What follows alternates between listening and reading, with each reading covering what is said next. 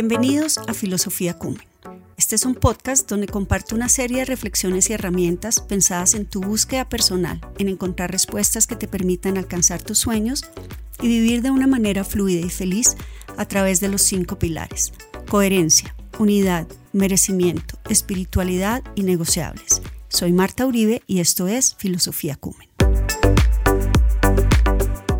Este episodio 95 lo he llamado Lo humano y lo divino.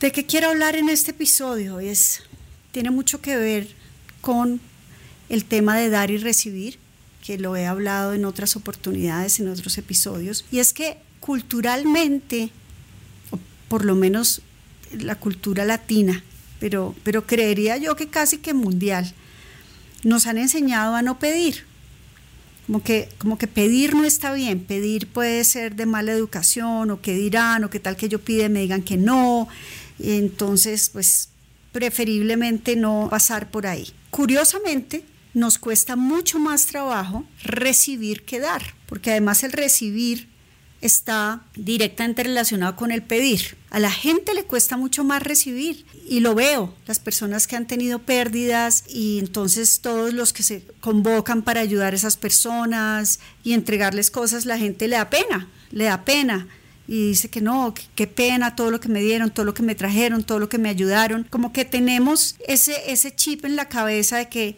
recibir no está tan bien, pedir no está tan bien. Pero como lo he dicho anteriormente, para que haya un balance es muy importante también, además de dar, poder recibir. Pero ¿cómo se conecta esto con, con, el tema de lo humano y lo divino? Y es que lo veo muy comúnmente en personas que vienen a sesión conmigo y cuando empezamos a revisar qué es lo que está pasando, necesitan pedir ayuda y no la piden. Les cuesta, hay algo detrás, unas creencias muy fuertes sobre ese tema. Me puse a pensar si yo realmente pido ayuda o no pido ayuda. Y creo que la vida me ha llevado a pedir, a pedir ayuda muchas veces y de no ser por las veces que he pedido ayuda y que afortunadamente me la han dado, pues no hubiera salido de muchas de las dificultades que a lo largo de la vida he tenido que enfrentar como todos los seres humanos. Pero, ¿qué es lo que pasa en el tema de pedir? Un tema es pedir, digamos, en el plano terrenal, ¿no? A las personas que conocemos, a la familia, a lo que sea. Y otra cosa es pedir en el plano espiritual. Y todavía ahí nos cuesta mucho más trabajo. De hecho, yo me he encontrado a veces pidiéndole al de arriba y a veces digo, ay, no, no, no, pedí mucho, mejor no, porque entonces pensará que no doy gracias. Y, tengo ahí unas conversaciones internas loquísimas donde me veo también con limitaciones para pedir incluso en el plano espiritual. Me puse como a pensar en eso, porque el tema de pedir también, por supuesto, está en el plano espiritual como esa creencia trasciende hacia ese plano. La primera vez que tengo memoria de haber pedido algo, increíblemente fue hace 20 años. Yo regresé de vivir a, yo vivía en Miami, regresé a Colombia, y digamos que regresé a Colombia en unas circunstancias difíciles, por ponerlo en esos términos. Me acababa de separar, regresaba nuevamente a la casa de mi mamá. En mi casa había, digamos, materna, había dificultades económicas. Yo además traía pues unas deudas tremendas, 100 dólares. Bueno, eso fue una historia ahí como loca, pero ¿a qué va el tema? Mi mamá vivía cerca a una, como una iglesia. Y entonces ella me decía que en esa iglesia había unas monjitas, que entonces lo que uno hacía era que uno llevaba escrito en un papelito los pedidos que uno quería, se ponían como en una canasta, uno dejaba como una limosna, como, sí, como un pago, les compraba galletitas, obleas, lo que sea que vendían las monjas, y ellas ponían en oración eso que uno pedía. Yo, pues, ya en la inmunda, literal, pues no perdía nada haciendo eso.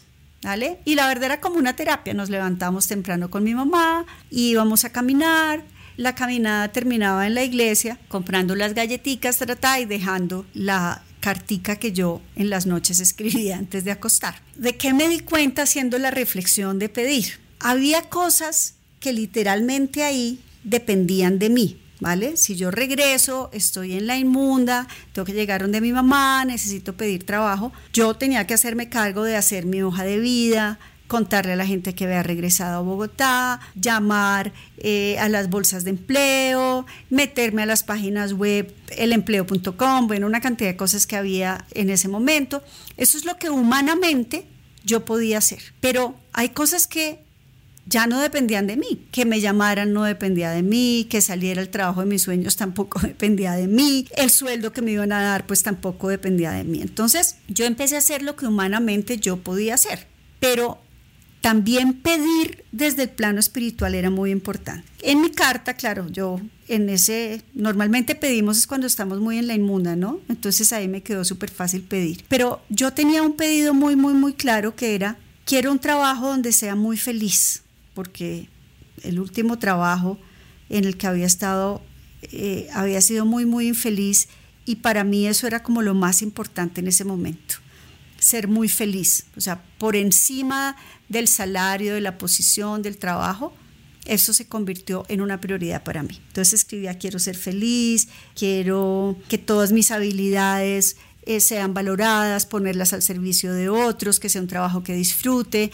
que me quieran, que yo los quiera, que los ingresos sean mínimo una suma que yo tenía clarísima para poder pagar las deudas que traía, ayudar en la casa de mi mamá, yo también poder vivir y al mismo tiempo también poder disfrutar, porque se me ha vuelto que siempre era pague y pague y pague y pague, pero como que disfrutar no, no, no estaba contemplado dentro de esas necesidades. Y ahí ya lo empecé a pensar. El caso es que yo pedí a la espiritualidad o lo que sea que cada uno quiera creer, en mi caso pues creo en Dios, una figura superior. Ese pedido llegó, ese pedido llegó cuatro meses después, pero mirándolo con retrovisor llegó igual como yo se lo había pedido a la divinidad.